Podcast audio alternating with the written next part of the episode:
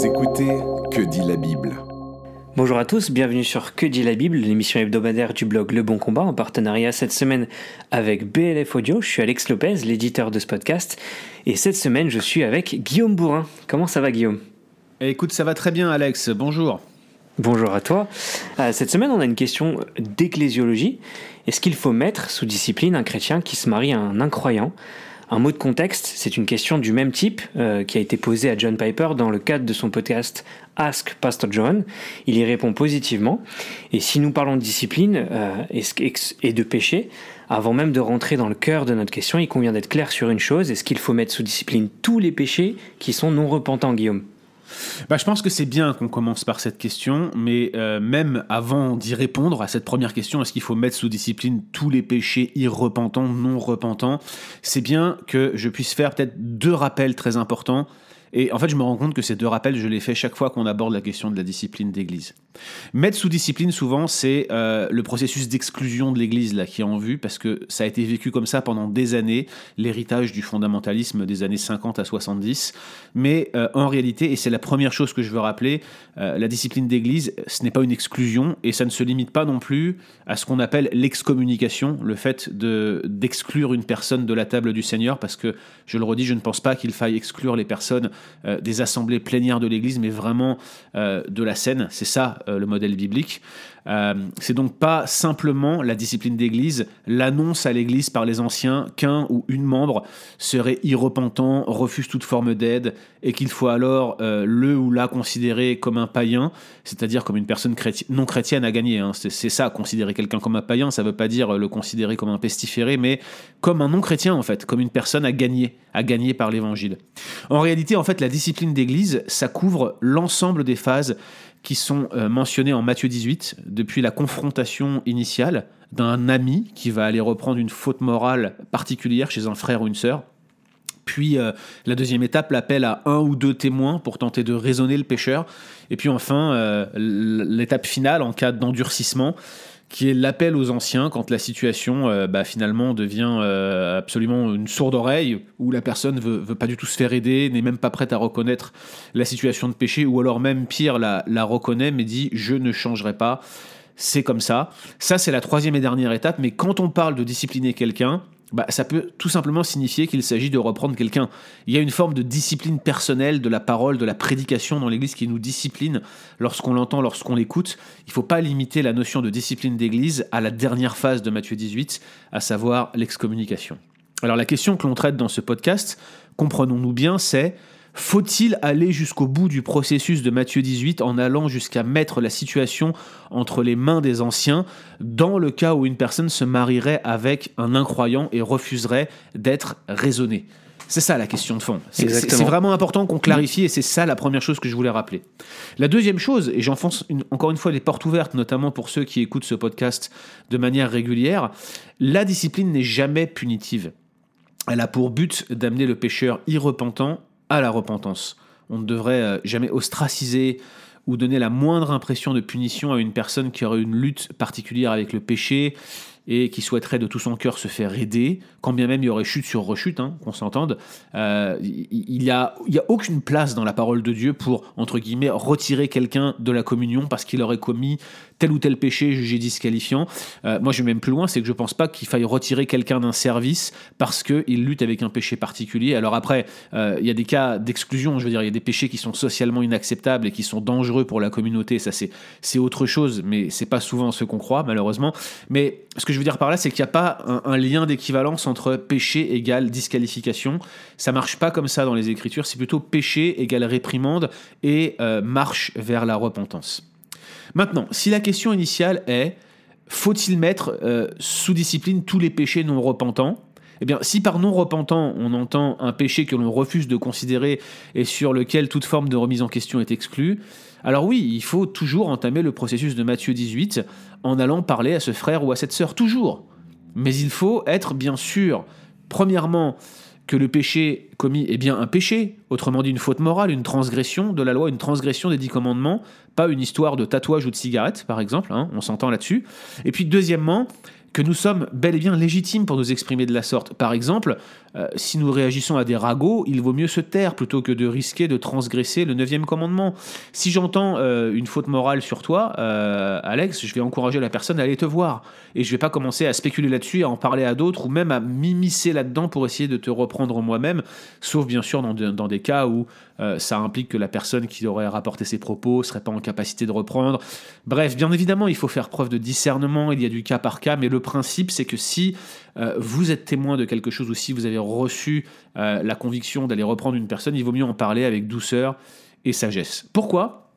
Eh bien parce que à moins de faire une distinction entre les péchés qui seraient disciplinables et ceux qui sont trop légers pour être disciplinés, euh, bah, tous les péchés doivent faire l'objet d'une forme de discipline d'église. J'entends par là, tous les péchés euh, devraient faire l'objet d'une procédure au sens de Matthieu 18. Et je crois qu'on ne peut pas faire cette distinction entre des péchés qui seraient plus graves que d'autres, au point que certains devraient être disciplinés et d'autres devraient être euh, un petit peu laissés derrière. C'est une erreur de penser comme cela, surtout si vous pensez qu'il y a une éthique absolue euh, dans la Bible, c'est-à-dire des absolus moraux qui reflètent la moralité de Dieu. Alors je crois qu'il faut distinguer entre péché privé et public, par contre. Euh, un péché privé, par définition, euh, n'est connu que par une confession, donc ça implique un processus de repentance, n'est-ce pas? Ou alors, euh, c'est que vous l'avez connu soit parce que vous l'avez bah, finalement euh, découvert fortuitement, et dans ce cas, ça devient un péché public, ou alors c'est une dénonciation, et là, c'est un autre problème, parce que dans ce deuxième cas, cela pose euh, un problème vis-à-vis du neuvième commandement. Je suis pas sûr que euh, le phénomène de dénonciation soit propice dans la parole de Dieu. Je pense même que Matthieu 18 est fait pour éviter toute forme de dénonciation, justement pour que tu puisses aller reprendre ton frère ou ta sœur dans le cadre de l'alliance, pour éviter ce phénomène où on se dénonce les péchés les uns aux autres. La logique que je vais développer dans la suite de ce podcast, donc bien entendu, ça concerne exclusivement les péchés publics.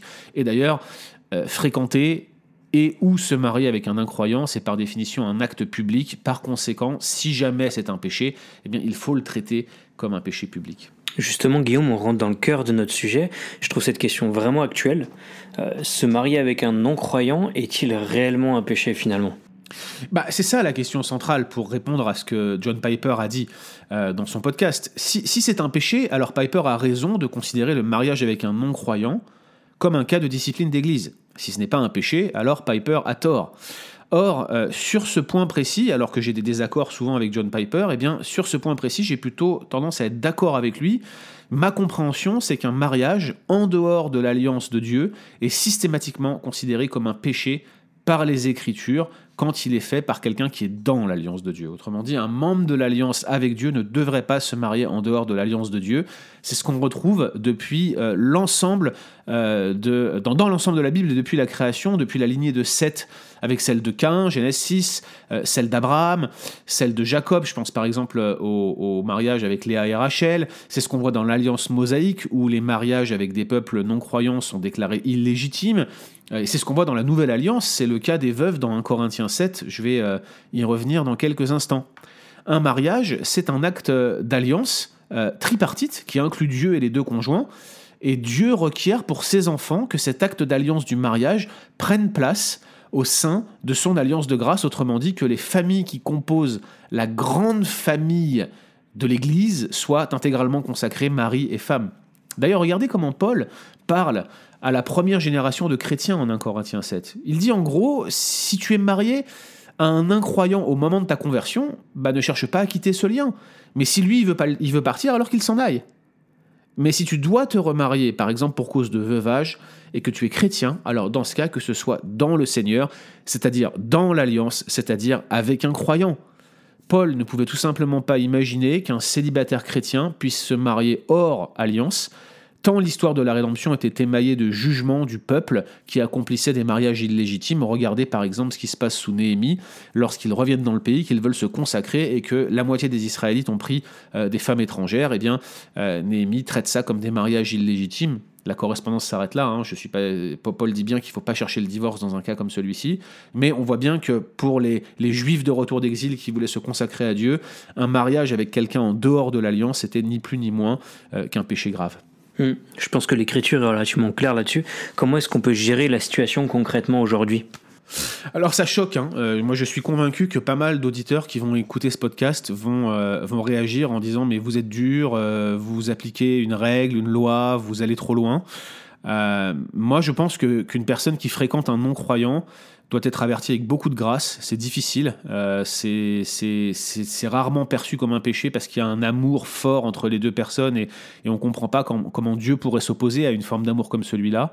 Euh, comme n'importe quel autre péché, il faut le, le traiter avec beaucoup de grâce, mais, mais en particulier ici parce que c'est dur à comprendre pour les personnes qui sont embarquées là-dedans et qui se demandent mais pourquoi est-ce que je devrais arrêter? On s'aime. Si vous avez une réprimande à formuler, euh, faites en sorte d'être plus doux encore que vous aimeriez que, que l'on soit avec vous euh, lorsqu'on vous reprend, n'est-ce pas? Rappelez à votre interlocuteur que vous n'êtes pas meilleur, que vous pourriez bien être demain celui qui est repris, que vous aussi vous avez vos propres casseroles, etc. etc. Faites preuve de patience, euh, ne harcelez pas, laissez le temps au temps, reparlez-en si nécessaire, mais, mais si vous voyez que votre interlocuteur vous rejette, alors il est vivement recommandé d'impliquer des témoins. Et quand je parle de témoins ici, c'est pas euh, la première personne que vous allez croiser dans la rue, mais plutôt des gens de confiance, des gens matures, bienveillants. Euh, les meilleurs exemples que j'ai vus sur des situations comme celle-ci, c'est quand euh, la personne qui allait se mettre avec un non-croyant était membre d'un groupe de maison ou d'un groupe de communauté, et que vraiment très discrètement, le responsable ou les responsables du groupe étaient impliqués et on essayait de raisonner. Ça prend jamais la forme d'une réprimande en fait. On essaye de raisonner la personne, on essaye de la convaincre, on essaye de la gagner. C'est ça l'idée qui se trouve derrière. Vous avez vos casseroles, vous aussi, vous vous n'êtes pas meilleur, vous auriez pu tomber amoureux d'un non-chrétien, ça va vite. Alors moi, mon idée, c'est que euh, vous, vous fassiez euh, preuve de patience, là encore, que vous laissiez le temps au temps, des mois, même, même des années si nécessaire, mais, mais si la personne persiste à ne pas écouter et rejette les remarques et réprimandes qui lui sont faites, alors à un moment, il sera temps d'en parler aux anciens, sans, euh, non sans avoir euh, préalablement euh, averti la personne qui, qui est dans cette situation que vous alliez le faire.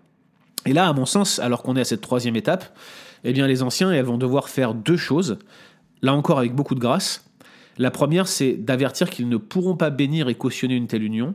Et là, déjà, c'est souvent un deal breaker, tu vois. Euh, quand la personne, elle comprend que les anciens vont pas la marier, souvent, là, ça casse tout, en fait. Et, souvent, c'est source de grosses frustrations, malheureusement, mais, mais il faut expliquer pourquoi des anciens ne pourraient pas bénir un mariage avec un non-croyant. Et s'ils peuvent pas bénir, c'est là le deuxième point, expliquer que ça sera difficilement compatible avec l'exemplarité dans la repentance qui est attendue d'un membre. Et à ce stade, généralement, dans un cas comme celui-ci, bah, les personnes qui s'engagent dans cette voie et qui ne veulent pas s'en retirer, euh, elles se sont déjà autodisciplinées et, souvent, malheureusement, elles partent de l'Église. C'est triste, mais c'est dans la majorité des cas, ça se passe comme ça.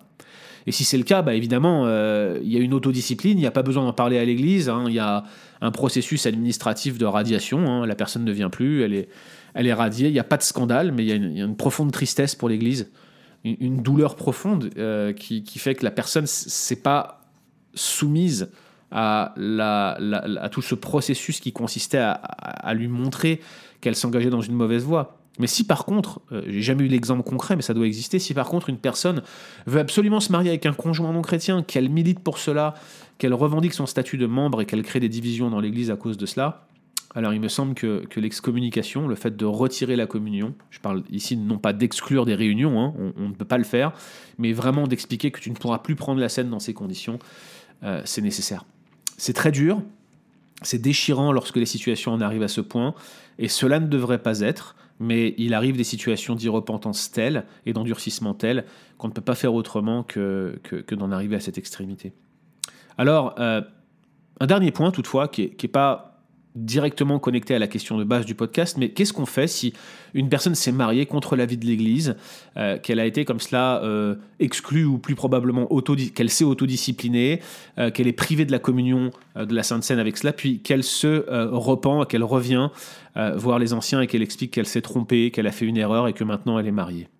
Bah, il me semble que c'est un cas où il faut presque immédiatement inviter à la restauration. Euh, il faut quand même un temps significatif de discussion pour bien comprendre les motivations.